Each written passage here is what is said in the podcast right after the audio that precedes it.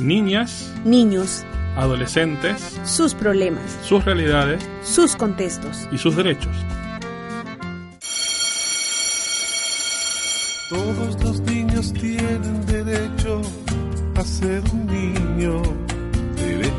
Tener sus sueños, sueños de niño y no de adultos pequeños, sino de niños. Todos los niños tienen derecho a ser un niño. Cuestiones de infancia. Un escenario de análisis con voces de Latinoamérica y el mundo. Yo quiero que a mí me quieran. Yo quiero tener un nombre. Yo quiero que a mí me cuiden si me enfermo o estoy triste, porque yo quiero crecer. Desde Buenos Aires, Los acompañaremos todos los sábados de 12 a 13. Luisa Fernanda Aguas Muñoz, Y José Eduardo Machaín, por Radio Sadop. la primera emisora docente de Argentina.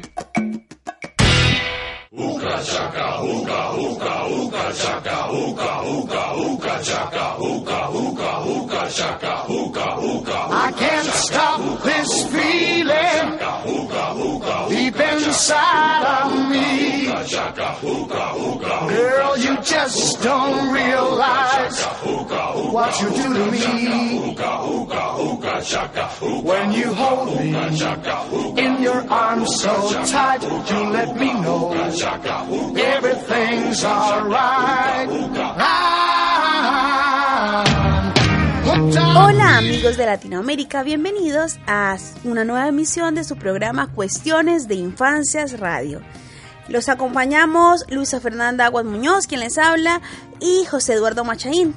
Seguimos abordando la temática educativa que es tan importante en nuestro contexto de infancias, adolescencias y juventudes, destacando que la Agenda Educativa 2030 de la UNESCO tiene como finalidad garantizar una, edu- una educación inclusiva, equitativa y de calidad, y promover oportunidades de aprendizaje a lo largo de toda la vida. Pero en estos primeros mil días de la educación maternal son muchos y varios los acontecimientos que suceden. Es por eso que la formación inicial y permanente de los docentes en este periodo debe ser intensa, profunda, transdisciplinaria y altamente comprometida. La prioridad sobre la educación inicial, especialmente en la etapa maternal, denota el convencimiento mundial de que la base del aprendizaje es para toda la vida. La formación inicial y permanente de los docentes en este periodo debe ser muy intensa, muy profunda, transdisciplinaria y altamente comprometida.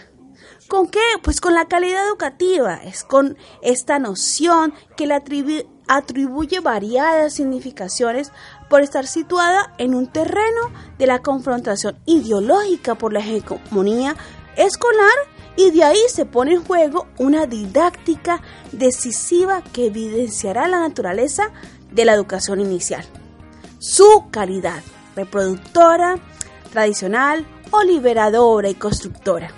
Vamos entonces a ampliar esta temática con nuestra invitada especial.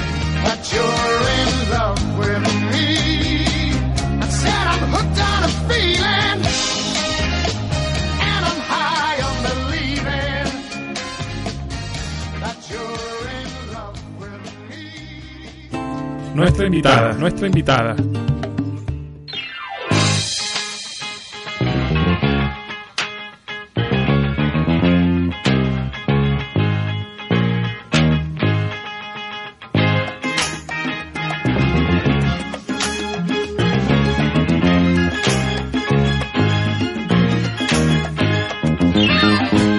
Iliana Lopriore es doctora en educación y presidenta de la Organización Mundial de la Educación Preescolar, OMED Venezuela.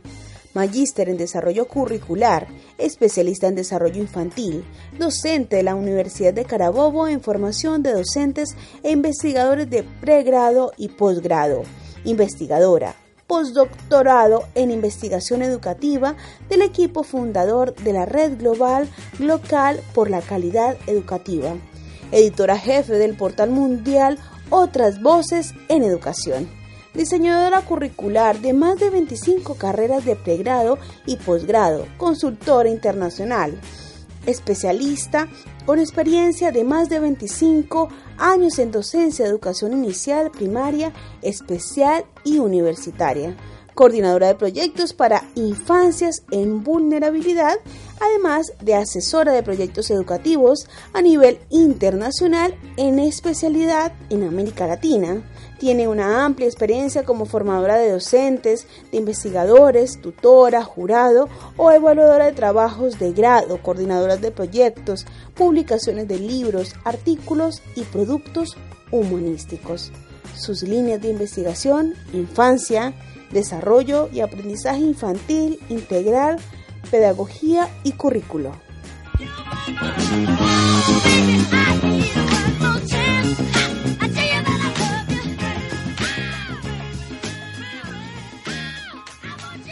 que inicie la charla. Bienvenida Iliana Lopiore. ¿Cómo estás? Muy bien, feliz de poder interactuar con ustedes. Gracias, Iliana, un gusto para nosotros también este, poder contar contigo eh, contentos acá junto con Luisa en poder charlar contigo en esto que a nosotros nos interesa tanto. Además es muy importante reconocer que este programa está dedicado y sigue estando dedicado a las infancias, a las adolescencias, las juventudes y un papel principal o primordial en sus vidas, la educación. La educación a nivel inicial, estos primeros mil días que tanto marcan la vida de todo ser humano. Con Iliana abordaremos este camino la educación de calidad la evaluación de la educación y todos otros puntos que a nuestra audiencia latinoamericana esperamos que les agrade, que les guste y adicional que permita tener un abordaje mucho más profundo de esta importancia de la educación a nivel inicial. Es así, este. Ahí no, sería bueno para dar una introducción, eh, tal cual lo planteaba Luisa, eh, que nos cuentes en esto que venís trabajando vos, ¿por qué la importancia de pensar una, una educación de calidad para la primera infancia, para la educación inicial? Sí, eh, la educación inicial ciertamente eh, es mucho más que la primera etapa del sistema educativo de cualquier país de América Latina y del mundo. Eh, dada la importancia y la relevancia de, ese, de estos primeros momentos, que como dije, trasciende esa visión inicial y tradicional que solamente eh, te dice que es una etapa que va desde el nacimiento o antes del nacimiento hasta el ingreso a educación primaria. Eh, educación inicial es, un, es el momento de recepción del niño y de la niña al mundo, eh, donde los principios de hospitalidad, de protección, de acompañamiento, de seguridad es, son claves en el marco de los derechos humanos. Por tanto, cuidar cómo estas experiencias situadas, cómo se dan estas interacciones que son de cuidado, que son pedagógicas, en un campo de seres, de saberes y haceres con una identidad propia, es fundamental y define la calidad. Eh, por tanto, eh, educación inicial es fundamental poderla eh, ver como un gran reto el, el contemplar la calidad, pero desde un una concepción de calidad que no es tampoco tradicional, sino que hay que resignificarla en el tiempo y adecuarla no solo a nuestros contextos e identidades eh, latinoamericanas, sino también a una concepción mucho más em, emancipadora y reflexiva de lo que es la calidad. Es muy importante eh, reconocer que este programa se hace con nuestros invitados a nivel internacional y en este momento nos encontramos en una videollamada eh, por medio de una plataforma que es Skype la cual eh, tiene algún tipo de intermitencia. Esperamos que nuestra audiencia entienda estas dificultades técnicas, pero sobre todo que se resalte esto tan importante que nos acaba de decir Liliana, en torno sobre todo al proceso mismo de la educación en procesos de calidad. Y aquí, Liliana, queremos preguntarte que evidentemente tiene una finalidad una educación inclusiva, equitativa, de calidad, que evidentemente promueva las oportunidades de aprendizaje a lo largo de toda la vida de todos y todas, ¿no? Esto básicamente lo plantea también la Oficina Regional de la Educación para América Latina y el Caribe, donde ha punteado una agenda educativa eh, a 2030. Cuéntanos un poco de qué se trata, quiénes están ahí, cómo es ese trabajo para realmente llegar a la educación inclusiva, equitativa y de calidad. Eh, es una pregunta muy retadora, Luisa. Eh, primeramente porque la gran intención en todo este eh, trabajo que se viene realizando es primero repensar y reflexionar o colocar intención todo lo que antes hemos venido haciendo. Eh, no es solo para cumplir la Agenda 2030, sino para ir en concordancia con esas grandes necesidades y, mucho más que eso, derechos que nuestros niños y nuestras niñas tienen a poder eh, tener un ambiente eh, eh, e interacciones que sean, como dije al inicio, protectoras y, hospital, y, hospitaladoras. Es muy importante que en esta experiencia se pueda eh, compartir que eh, la idea es superar esas prácticas de minorización que han negado históricamente a estos niños y estas niñas en, este, en estos primeros años en el tejido social. la gran intención de, de esta experiencia es poder identificar a estos niños como eh, seres que son siendo, seres que eh, se deben abordar, abordar desde la pluralidad, desde la consideración de la diversidad de etnias, de género, de territorio, de clases sociales, eh, de todos esos elementos que verdaderamente le otorgan a cada niño y cada niña una identidad propia y diferenciada de su contexto. Esto es lo que definitivamente pensar la equidad. Eh, para, nosotros es muy importante eh, poder eh, plantear esta experiencia con grandes horizontes que nos permiten trabajar experiencias de formación que es no solo directamente con los niños y con las niñas, sino también experiencias eh, eh, de formación y recreación con todos los agentes eh, y sujetos que interactúan con el niño, llámese docente, llámese cuidador, llámese familia y por supuesto el ámbito comunitario. Otro elemento que para nosotros es importante en esta experiencia que citas de la formación, que es un proceso que es clave, tiene que ver con los procesos de investigación, con los procesos de promoción eh, de los saberes eh, eh, y haceres que han sido claves y que es importante que puedan reconocerse en América Latina. Normalmente hay muchas experiencias que son invisibilizadas porque el docente también es invisibilizado. Imagínate si el docente es invisibilizado, cuánto más lo es ese niño y esa niña con cualquier necesidad que tenga. Este, Entonces, para nosotros estos son elementos es una experiencia de formación, es una experiencia de investigación, es una experiencia de construcción, es una experiencia de eh, promoción también eh, de la producción de cada uno de las personas que eh, pueden estar interesadas y que verdaderamente son, son quienes el ejercicio del derecho pleno de los niños y las niñas. Claro. Ahí en esa lógica, en esa línea de trabajo que vos me hablabas del tema de la formación, este, te hemos leído en varias oportunidades esta referencia, la que es a veces sobre el tema de la recreación de un currículo humanizador en el ámbito de la educación y para profundizar esto de una educación de calidad. Me gustaría que si nos podíamos ampliar un poquito más de eso, que trabajaste muy interesantemente.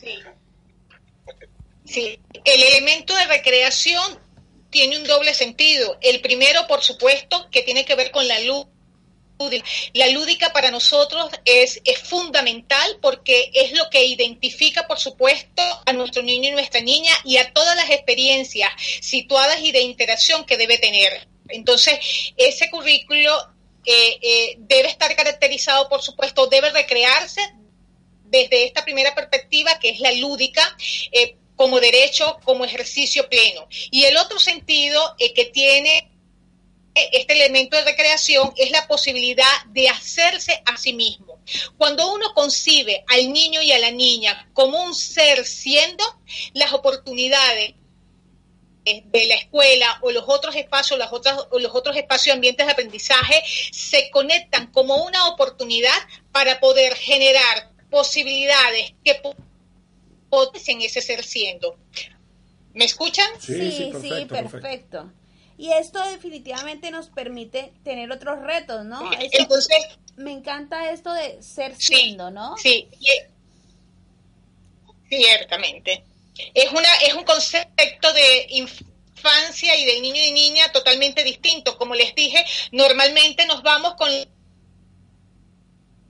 las denuncias que se reducen a la consideración etaria eh, y tenemos que asumir eh, que es mucho más trascendente. O sea, el niño y la niña en esencia es un ser humano que es diverso y es un ser siendo. Cuando uno asume esta concepción, todos los procesos del niño, la planificación, la evaluación, ese currículo que marca la pedagógica se transforma. Todo se transforma porque la concepción del niño es totalmente distinta. Por eso es que no puede ser... Eh, eh, no pueden ser procesos estáticos, no pueden ser procesos que sean preestablecidos, no pueden ser procesos que sean determinados por un otro que no esté conectado con la realidad y el contexto particular de ese niño que cada minuto, que cada experiencia le aporta para su ser. Queremos que la tele y la radio nos ayuden a entender lo que pasa. Con información que nos cuente por qué, cómo, cuándo y dónde. Con historias contadas sin violencia. Con noticias que nos interesen. Con relatos que nos respeten si somos protagonistas. La información contextualizada, sin morbo ni violencia y adaptada para su comprensión es un derecho de niñas, niños y adolescentes. Exijamos que se respete en los contenidos audiovisuales. ¡Queremos cuiden! ¿Conoces los criterios de calidad del CONACAI? Búscalos en www.consejoinfancia.gov.ar y Pizarrón. Radio Sadop, una radio que educa y entretiene. Bueno, entonces este, continuamos acá con la charla con Iliana Lopriore, una pedagoga, educadora eh, venezolana, que cuando estamos charlando por Skype este, sobre eh, calidad educativa en la educación inicial. Y ahí nos, este, entonces, recapitulamos un poco, entonces, Luisa. Sí, evidentemente esta charla nos ha llevado por un camino en donde incluimos eh, en la educación de calidad la formación y la recreación, la investigación, la promoción de el hacernos. Y aquí Iliana nos trae una connotación a una categoría muy bella que es ser sintiendo en donde eh, hay toda una construcción de saberes que nos llevan a vincular al niño, a la niña, en estas construcciones de ser siendo y de hacer eh, hacerse en sí mismo. Esto en este camino que, que nos permite entenderlo de forma más integral, no solamente para los niños, sino también para quienes acompañan este proceso, profesores, profesoras, acompañantes, cuidadores, padres de familia, que se vinculen a, estos a esos procesos de formación y recreación. Y aquí surge otra pregunta, Eliana, y es cuáles son los criterios de calidad para la recreación curricular a considerar en esta educación inicial los criterios de calidad es bien importante que nosotros podamos colocar en tensión cada uno de esos elementos. Eh, primero, que estamos hablando de calidad, que se asume como calidad, si es desde una perspectiva eh, moderna, eh, tradicional, o si estamos hablando desde una perspectiva que puede ser reflexiva y emancipadora. Y lo otro es preguntarnos ¿por qué hablar de criterios? Es decir, criterios para poder potenciar el bienestar en ese niño, criterios para poder evaluar, para comparar o para eh, clasificar, criterios para planificar. Es, eh, esas son preguntas que son bien importantes. Es decir, que eh, la idea de socializar con ustedes los criterios de calidad no es para asumir que son criterios predeterminados, sino que son criterios que también deben recrearse en función de cada contexto y cada particularidad eh, que se pueda dar en los países de América Latina. En general, lo que puedan ser eh, comunes y colectivos, eh, podemos compartir que para nosotros es bien importante como criterio de calidad que las experiencias que se propicien con los niños este, puedan ser de integralidad.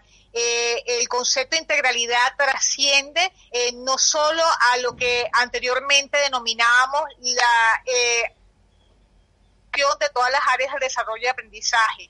es mucho más trascendente ese concepto de integralidad que involucra también la articulación de los distintos contextos familiar, escolar, comunitario, todo lo que compone al niño, su diversidad intraindividual y su diversidad interindividual. Un criterio también importante tiene que ver con la pertinencia, esa pertinencia que eh, no solo debe ser evolutiva, es decir, que las experiencias que nosotros eh, tengamos con los niños y niñas deben ser adecuadas a, sus particularidades eh, de desarrollo y aprendizaje etaria, pero la pertinencia mayoritaria debe ser sociocultural. Esa es una pertinencia que para nosotros en América Latina es crucial.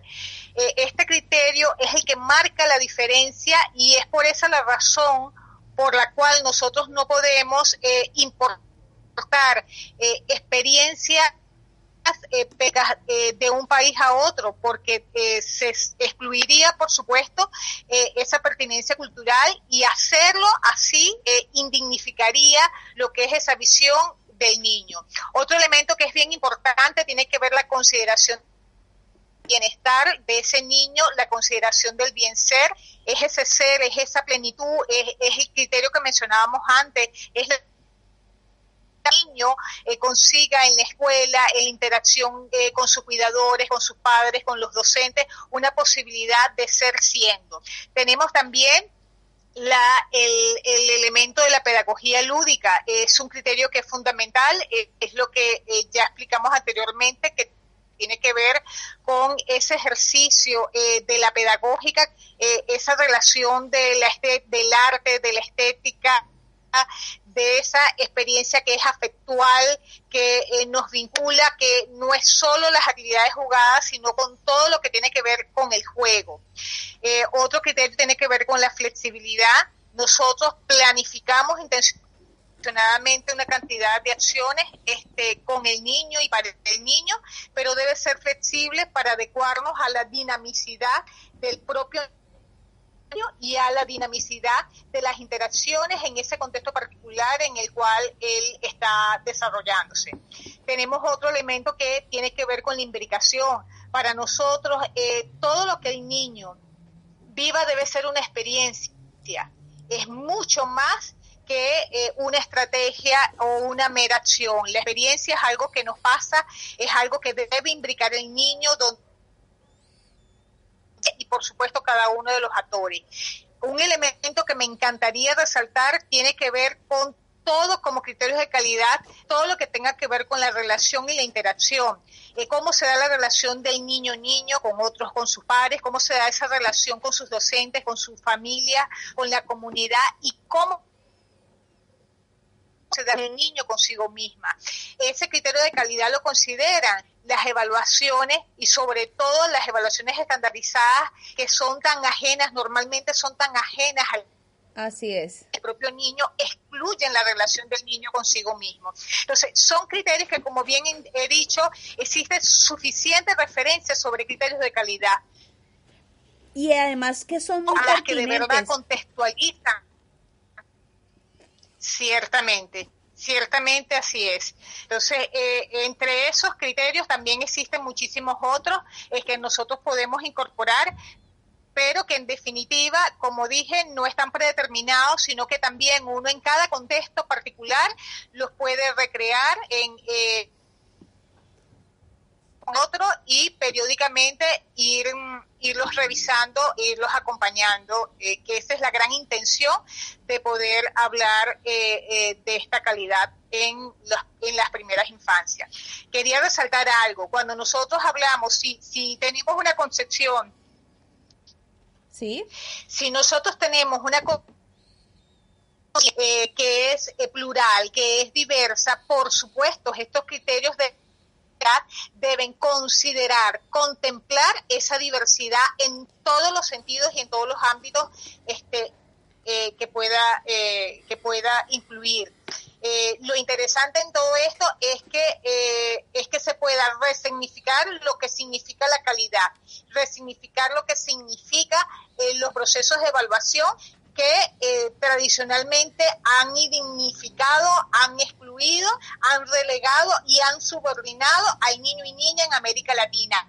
Y esa es la lucha que nosotros tenemos, construir criterios de calidad que sean pertinentes, acordes, dinámicos, flexibles y que por supuesto responda a todas estas características y muy especialmente a esa esencia plena que nosotros, que es la expectativa que el niño tiene de sí mismo y es la razón de ser de todo proceso educativo, que es la plenitud de ese ser humano. Muy importante eso que nos dice Siliana y evidentemente nos gustaría saber si esta información tan pertinente, estos criterios que tú nos estás hablando, lo, nuestra audiencia lo puede consultar en alguna, algún sitio a nivel virtual o donde podríamos por lo menos que la gente puede ir a buscar y leer con mayor precisión esto que nos estás punteando, que evidentemente resaltamos en este programa Cuestiones de Infancia, son necesarias para el desarrollo, la construcción y sobre todo, qué bello eso que nos dices de los contextos, de cómo hay un contexto familiar, un contexto del niño, un contexto eh, comunitario, territorial, que se debe volver a a puntualizar y a tener en cuenta, es casi que hacer diagnósticos eh, conjuntos y continuos para que esta calidad de la que tú estás hablando realmente reúna eh, unos criterios asertivos para las construcciones en torno a la educación inicial. Sí, mira, eh, tan diversos son los niños como diversos somos los sujetos eh, que formamos y que generamos oportunidades para eh, recrear esta o potenciar lo que son las primeras infancias. Por tanto, diversas son las referencias que pudiera darle. Claro, claro. Para mí ha sido bien importante eh, todo, todo, revisar todo lo que tiene que ver con Vital Didonet, eh, que es un gran maestro en América Latina y que ustedes ya han realizado entrevistas en cuestiones de infancia. Eh, también los materiales de eh, María Victoria Peralta. sin embargo, quería también añadir con toda humildad que yo estoy culminando de construir el libro que tiene que ver con este proceso de evaluación de la calidad en las primeras infancias eh, que recoge eh, con muchísima eh, mm, profundidad cada uno de estos aspectos que de manera por el tiempo somera estábamos sintetizando. la gran intención y esto es muy importante porque ese es el llamado. Nosotros podemos conseguir criterios. Existen hasta existen organismos internacionales que tienen criterios con los que coincidimos o no no coincidimos. Existen políticas educativas en cada uno de los países que tienen sus criterios de calidad, pero lo importante es pensar cuáles son no los criterios que vienen de fuera, sino cuáles son consistentes y congruentes con esas necesidades y con esos derechos que nuestros niños y nuestras niñas que tienen una identidad propia, que tienen una característica particular en estos primeros años, este, merecen. Eh, yo espero que próximamente en el siguiente eh, trimestre, en el último trimestre eh, de este año 2018, este pueda hacerse el cierre de este material y ojalá pudiéramos tener otras cuestiones de infancia para poder socializar y, e interactuar. La idea es que nada de lo que nosotros construyamos se sienta como un, como un producto acabado, porque como ya lo hemos eh, reivindicado, que para legitimar el niño hay que legitimar también este, su dinámica cultural y por tanto todo cambia. Exacto, yo creo que ya dejaste una idea clara en nuestros oyentes y en nosotros también frente a esa posibilidad de seguir construyendo y estaremos muy ansiosos de recibir ese libro, de compartirlo aquí en Cuestiones de Infancia Radio y evidentemente en todas nuestras plataformas para seguir construyendo desde el contexto, desde la diversidad y desde la oportunidad de generar escenarios de debate para una educación de calidad para nuestros niños. Ahora vamos a una hermosa poesía que nos va a deleitar nuestra amiga Amparo Andrade, Amparito desde Colombia. Cápsula poética. Goticas de poesía para refrescarnos.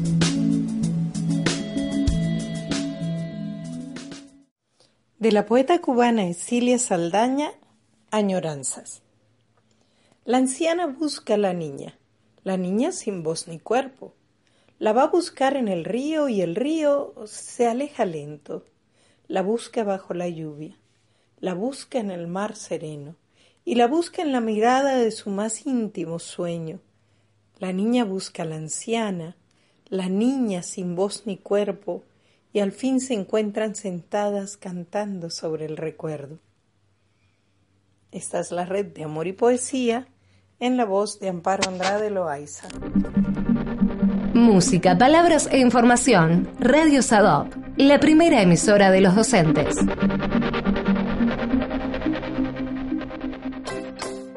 Este es mi consejo chiquito. Mamá, papá, verlos pelear me preocupa. Y me pone. Si tienen que hablar de cosas que no son lindas, prefiero no escucharlas. Por favor. Bueno, eh, seguimos después de la, de la eh, poesía de Amparito. Seguimos con Ileana Lopriore desde Venezuela con el tema de educación, educación de calidad, criterios. Y, una cosa que nos interesa abordar contigo, Ileana, es el tema de la evaluación. Eh, porque, bueno, venías hablando y, y tenemos en Latinoamérica esta dificultad sobre lo que dice una amiga común, este, Mercedes Mayor Lasalle, sobre esta tendencia a la evaluatitis que tiene la región para evaluar de forma estandarizada este, todos los procesos. Eh, y bueno, una iniciativa que ha dado dando vuelta, esto de evaluar eh, al estilo PISA, eh, un baby PISA este, de forma estandarizada, como si las instituciones este, educativas fueran eh, proveedoras de servicio y con ello se, se estaría este, de alguna forma este, contemplando de que lo que hay eh, es una entrega de un producto, ¿no? una escuela, una institución que entrega un producto por ese servicio que brinda, y si ese producto ese es el niño. En realidad este, nos preocupa esa mirada estandarizada, universalizada, y, sabemos que tú tienes eh, un trabajo profundo en esa, en esa línea y que vienes haciendo ese que pronto ese libro que, que, podemos que podemos disfrutar eh, y ahí eh, me interesaba nos interesaba un poco que nos contaras Mm, ¿Qué es lo que se evalúa en la primera infancia o en la educación de la primera infancia? Este, ¿qué, rol, de alguna manera, eh, tienen las instituciones, los propios docentes? ¿Y qué es lo que importa eh, eh, al evaluar o al querer evaluar, este, no de forma estandarizada, sino de una forma que, que, incluya el contexto y, lo que venías diciendo, ¿no? Sí, eh, es bien importante eh, cuando tú mencionas todos esos elementos, José, eh, señalar que hay que recordar que son los dispositivos que operan en la evaluación que ha sido moderna. Uno es la vigilancia y observación jerárquica, el otro el juicio normalizador, que han determinado históricamente, que, es el, origen histórico, han determinado lo que es la examinación y esto ha llevado a que se intente eh, asumir la evaluación como la gobernabilidad de los cuerpos por el Estado, por las instituciones, y, esto es importante importante eh, poder partir porque hoy en día esta concepción debe cambiar. Todos esos eh, eh, pruebas que tú mencionabas que existen a nivel internacional y muchos de ellos, la gran intención es esa, es gobernar los cuerpos y cómo nosotros, por eso es que hay que repensar antes de proponer instrumentos, técnicas, estrategias de evaluación hay que repensar la evaluación, hay que repensar cuál es su sentido, cuáles son las relaciones o las razones que han conducido, porque la, evalua la evaluación no es una necesidad natural, es una necesidad que ha sido creada. Entonces, ¿qué es lo que nosotros en esa necesidad creada que hay que asumir que, ya está, que es importante que nosotros podamos... Eh, eh, eh, verificar antes que evaluar al niño y niña es sumamente importante poder evaluar primeramente lo que tiene que ver con las políticas. Eh, para nosotros es muy importante verificar cuáles son esas políticas de atención y educación de la primera infancia, cuál es la postura de esas políticas educativas, cómo ellas se articulan con la protección del niño y niña, cómo si responden a la familia, a la salud, a la recreación, a la integralidad, si esas políticas y esas metas responden a la demanda de ese propio niño. Eh, también es muy importante eh, poder evaluar los años de educación de la primera infancia, su gratuidad, su, su obligatoriedad, cuáles son los marcos legales. Eh, eso es, sobre todo para nosotros en América Latina, es sumamente importante. ¿Cuál es la coherencia que los centros de educación eh, inicial tienen con ese proyecto educativo del país? Eh, más allá de dar eh, cifras estadísticas sobre el número de centros, es la coherencia de esos centros con el proyecto educativo y sobre todo todo, si en cada uno de nuestros países en América Latina tiene claro y coherente un proyecto para las primeras infancias.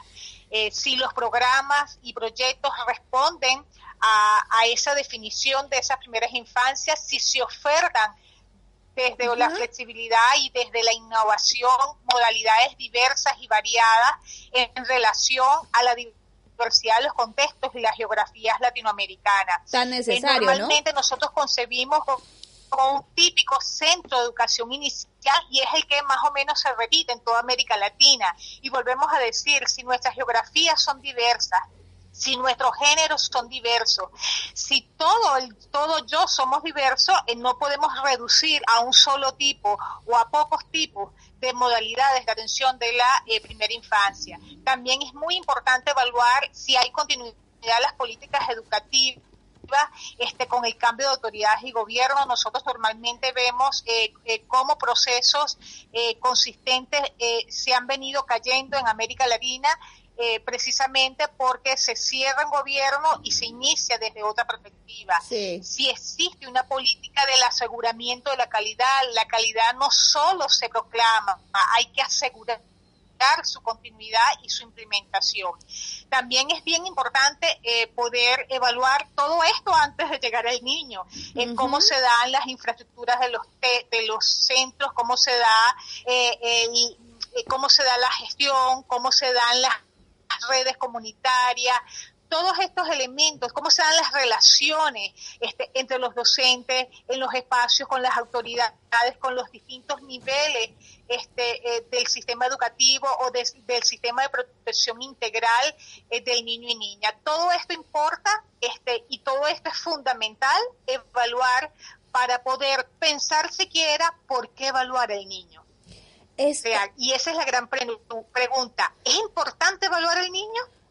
¿Para quién es importante evaluarlo?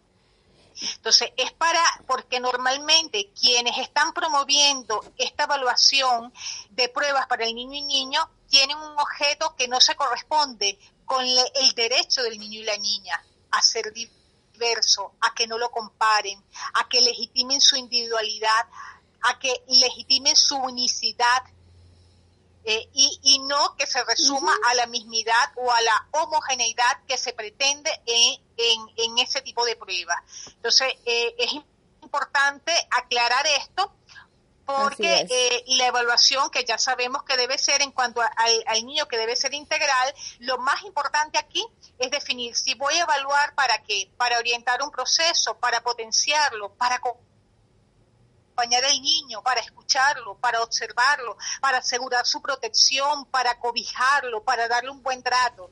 Eso es, o sea, por eso es que esa pregunta que hacías también eh, de cuál es el rol del docente en este proceso de evaluación es clave, porque el docente eh, tiene que estar alerta y consciente de cómo él reproduce sus propias historias de evaluación, sus propios vínculos iniciales sus relaciones con la escuela, eh, eh, reproduce sus patrones de apego. Eh, si él no está consciente, él no puede reconocer esa dignidad del niño. Y, la evaluación en esta primera infancia, ese es el rol que nosotros, los adultos y los educadores tenemos, que es legitimar ese acervo cultural de ese niño ese acervo cultural que porta el niño, que lo diferencia y que eh, pueda garantizar eh, eh, desde la escuela y de cualquiera de los espacios que, que, que pueda ser con libertad, que se pueda favorecer un ambiente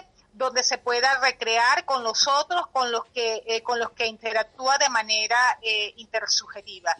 el docente en este caso debe asumirse Iliana, y aquí entonces es muy importante eh, esta importancia de la formación para la evolución educativa. Entonces aparece eh, esto en el escenario y quisiéramos preguntarte qué opciones de formación hay en América Latina o cuáles recomiendas que tengan estas características tan fundamentales en una evaluación educativa coherente eh, a los contextos, ¿no? Sí, eh, la formación es clave porque eh, somos los docentes eh, los interlocutores para que el niño pueda resignificar y resentir el, al mundo. existen muchas opciones en América Latina. creo que ha habido una tendencia creciente en, en los últimos 10 años para formarnos para los procesos evaluativos. sin embargo, yo quería resaltar la génesis de una experiencia de formación que se viene desarrollando eh, desde Venezuela y que eh, lo estamos extendiendo a México y vienen otros países de América Latina y del Caribe, que es un postdoctorado que eh, diseñamos en sistemas de evaluación de la calidad educativa. Qué interesante. Este postdoctorado es sí, es un postdoctorado donde participan diversidad eh, de eh, personas que han estado vinculadas eh, en el ámbito, no solo, en este caso, no solo en las primeras infancias, sino de todos los niveles educativos, pero que de manera particular, uno por ser, este, obedecer nuestra razón de vida, a las primeras infancias, la idea es forjar eh, una evaluación eh, otra, una alternativa de evaluación que pueda ser mucho más adecuada. Eh, con esta génesis del postdoctorado se nos han abierto otras oportunidades y es por qué no crear este, opciones que sean específicas a las primeras infancias, porque ya sabemos que estas son etapas únicas e irrepetibles. Entonces, eh, yo recomiendo, por supuesto, esta que vamos haciendo como un recorrido. Nosotros tenemos un objetivo, eh, es un postdoctorado que viene apoyado por la eh, Red Global Local por la Calidad Educativa y la IESAL, este, adscrita a la UNESCO, este, y se han sumado una cantidad de universidades este, eh, y la idea no es reproducir de manera homogénea esta opción postdoctoral, sino también recrearla. Por lo menos hemos encontrado espacios este, eh, indígenas donde a lo mejor la intención no es el postdoctorado como tal, sino es una especialidad o es otro tipo de formación continua. Y y eh, la idea es adecuarlo y poder hacerlo mucho más pertinente al contexto no solo nacional, sino local en el cual eh, puedan hacer. Lo que sí es clave es que la formación debe estar a la altura de este lugar histórico donde eh, el proceso de evaluación está en tensión y donde este concepto de primeras infancias también y de calidad están en tensión y qué bueno que hay que cuidarlo desde la ética este, y desde alternativas que eh, trasciendan una evaluación que dictamina, que hace juicio, no más bien que sea lo contrario, eh, es ese concepto de evaluación que pueda ser mucho más dinámico y que pueda garantizar ese acompañamiento a, a esa oportunidad que tiene el niño de poder ser siendo hacia su propia plenitud bueno, nuevos espacios que se crean de formación eh, en el campo de la evaluación educativa que encontramos en nuestro vecino país eh, de Venezuela y que evidentemente son espacios para seguirnos encontrando desde el pensamiento de la niñez, de una patria patria grande que nos sigue vinculando y permitiendo eh, que hayan resonancias en términos de temáticas tan importantes como la que hemos abordado en este programa Cuestiones de Infancia Radio, que lastimosamente tiene un límite en tiempo, pero no en profundidad y que esperamos seguir eh, acompañándolos con estas diversas discusiones y los contextos en torno a la educación infantil y también a todo lo que significa el, el rodear y el contener y proteger y también poder estimular lo que tiene que ver con las infancias. Y ahora, Iliana, queremos invitarte a que eh, nos interpeles con alguna reflexión para nuestra audiencia. La invitada nos interpela. Bueno, creo que pueden surgirnos muchas, eh, pero una que me parece que es clave es el llamado que tenemos hacia cada uno de los docentes para eh, innovar eh, sobre las alternativas eh, de los procesos de evaluación en las primeras infancias. Creo que hay que trascender a esa visión de técnicas, instrumentos y buscar caminar un poco más hacia ese concepto de experiencia que permitan asegurar el reconocimiento eh, de, la diferencia, eh, de, la diferencialidad del niño que a su vez se pueda garantizar la atención con equidad. Creo que ese es el, lo que puedo eh, interpelar en el otro. es el llamado a, recrear nuevas alternativas, una educación alternativa para garantizar ese gran sueño que nosotros tenemos para los niños de América Latina, niños de América Latina, que es un acceso este, eh, eh, universal, con equidad, con pertinencia, eh, con calidad, que sea flexible y que muy especialmente genere esas posibilidades que cada uno de los de nuestros niños y nuestras niñas tiene. Creo que ponernos a la altura. Buenísimo, Iliana, y seguramente parte de todo eso lo pueden encontrar en, esta iniciativa que tienen ustedes, nuevas otras voces eh, para en la educación, que es ese portal que vienen trabajando y que es muy rico, así que, que lo vamos a compartir también. De manera voluntaria. Está. Buenísimo. Bueno, para cerrar, ¿qué eh, le recomiendas a nuestra audiencia? Aparte ya de esta eh, enlace que, que vamos a compartir, quisieras eh, que la audiencia retomara algún tipo de referencia bibliográfica o algún enlace o video que quieras recomendar? Sí, yo de manera particular, como lo acaba de señalar José, quería invitarlos a todos a visitar a nuestra a nuestro portal otras voces en educación.org. Eh, que es un portal realizado por educadores de América Latina y donde contemplamos no solo libros, videos, películas, noticias, eventos, todo lo que nosotros eh, eh, eh, que sea relevante este, a nivel mundial y que bueno, nada más con entrar en el portal van a tener acceso gratuito a todas estas alternativas, a muchísimas referencias, a las distintas posturas, porque eso es bien importante legitimar ese respeto a, la diversidad de opiniones este, eh, y de creencias y de concepciones y también eh, legitimar esa producción intelectual latinoamericana de muchos educadores este, eh, que se ha venido generando. Creo que la invitación es llevarlos a este portal, invitarlos a que puedan eh, no solo a revisarlo, sino que también puedan enviarnos sus artículos, sus producciones,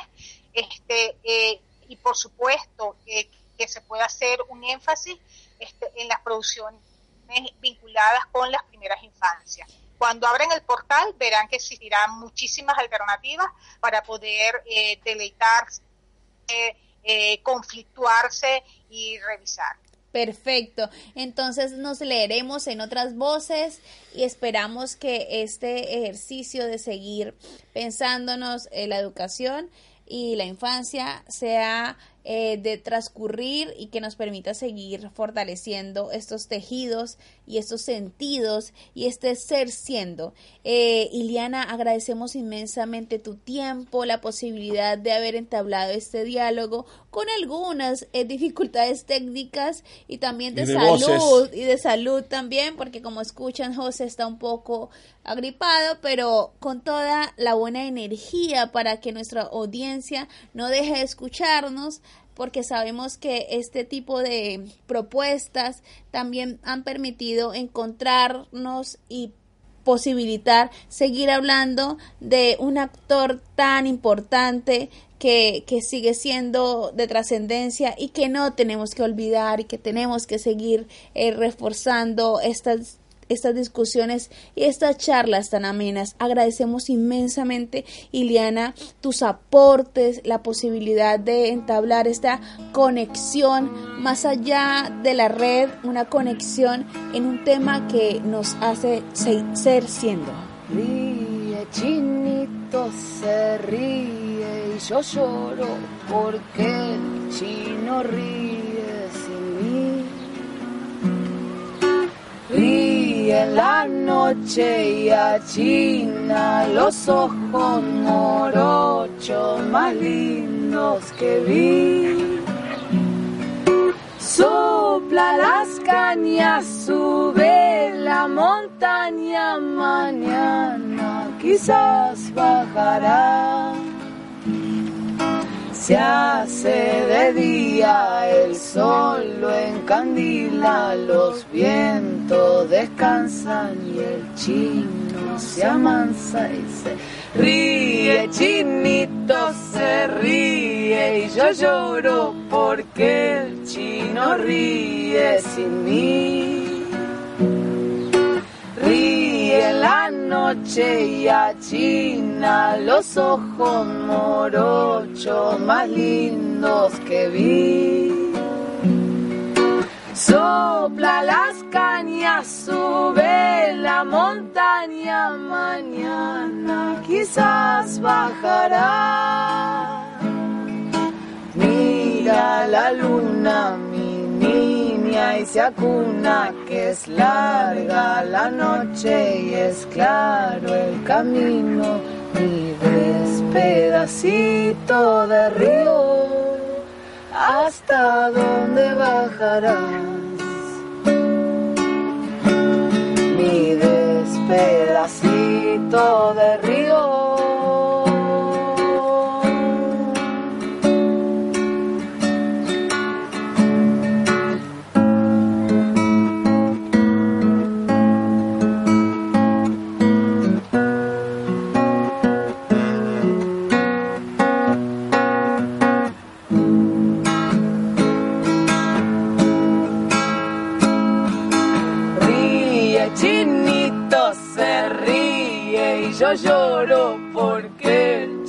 Chino ríe sin mí.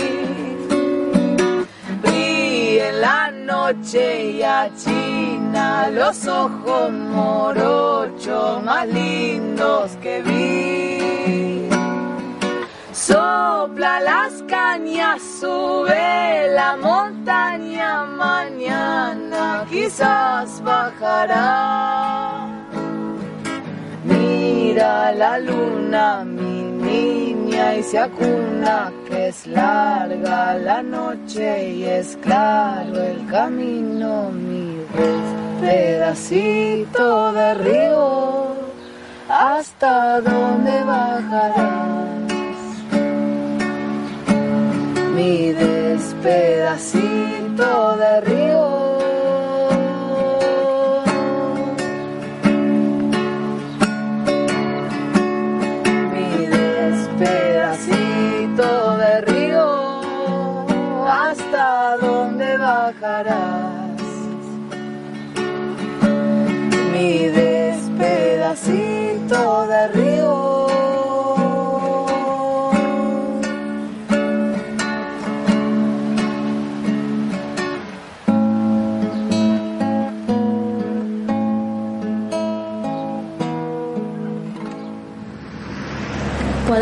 Cartuchera, manual, celular, radio Sadop, agenda, tengo todo.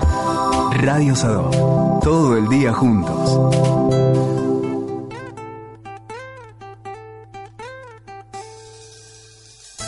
Tras los pasos de mujeres reales. Esta vez seguimos la huella de una heroína de las luchas de la liberación de América Latina. Juana Zurduy es nuestra antiprincesa del Alto Perú, o nuestra princesa guerrera. Colección Antiprincesas. Antiprincesas. Abramos la puertita del pasado para que entre Juana. Un chapuzón en la historia. Juana Zurduy. Dicen que Juana nació el 12 de julio de 1780 en Chuquisaca, en lo que hoy es Bolivia. Cuentan también que durante su infancia Juana acompañaba a su padre en las tareas del campo y compartía juegos con los hijos de los indios y campesinos. ¿Habrá visto de cerca las injusticias a las que eran sometidos? Mientras aprendía a galopar cada vez más fuerte, cada injusticia se iba acumulando en sus ojos y en su pensamiento.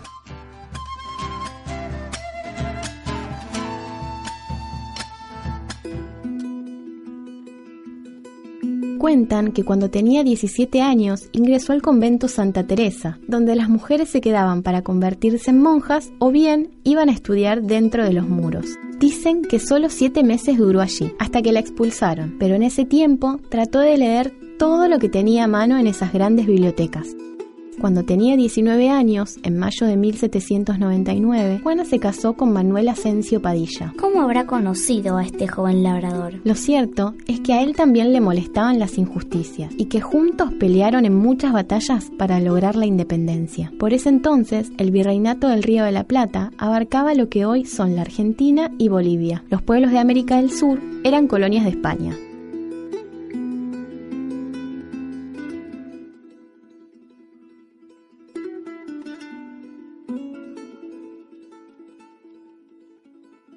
25 de mayo de 1809, en Chuquisaca, y justo un año después, en Buenos Aires, empezaron a pensar que ya no querían depender de España. Empezaron a surgir las guerrillas, batallones compuestos por criollos, mestizos, cholas e indígenas. Juana y Manuel fueron, además de esposos, compañeros de lucha. Compañeros de lucha.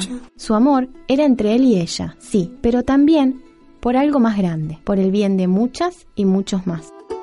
No sabemos si fue su primera batalla, pero sí que la de Ayohuma en 1813 es la que más se menciona en los libros. Cuando Manuel Belgrano se enteró de la participación tan valiente de Juana, a pesar de que habían perdido, sintió alegría y vio una luz de esperanza en medio de tantos combates. Fue cuando Belgrano le regaló su sable a esa mujer que contagiaba valentía.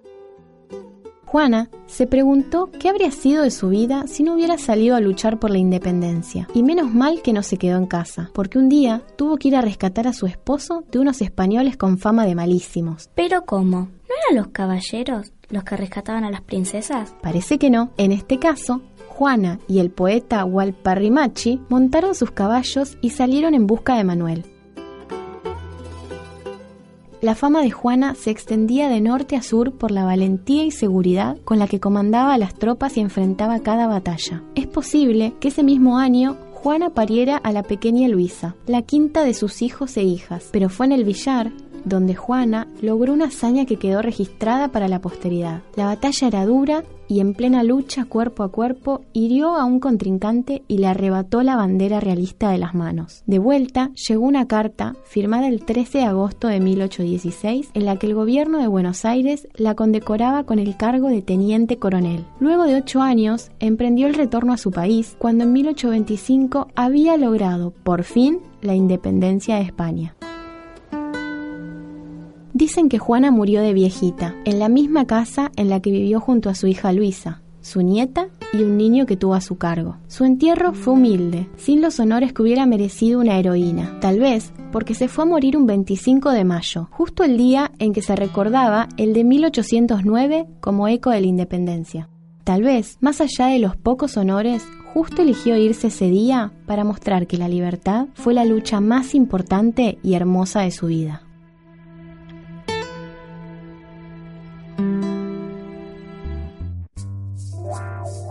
¿Querés enterarte más de antiprincesas? Entra en www.chirimbote.com.ar. Hay en la noche un grito y se escucha lejano. Cuentan al sur, es la voz del silencio.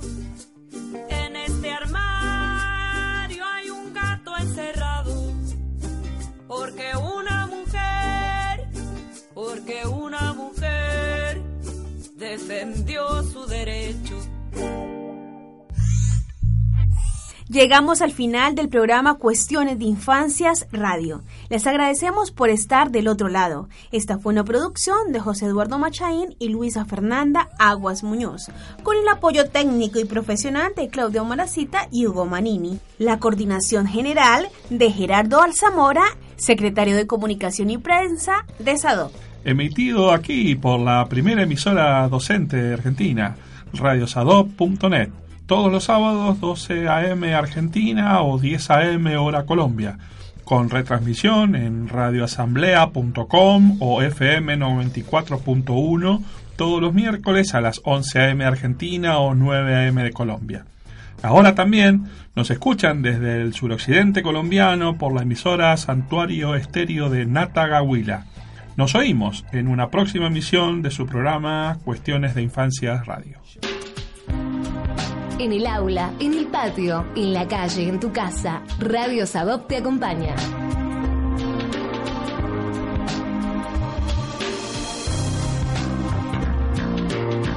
Estás escuchando Radio Sadop, la primera emisora de los docentes privados, ubicada en Teniente General Perón 2625, Ciudad de Buenos Aires.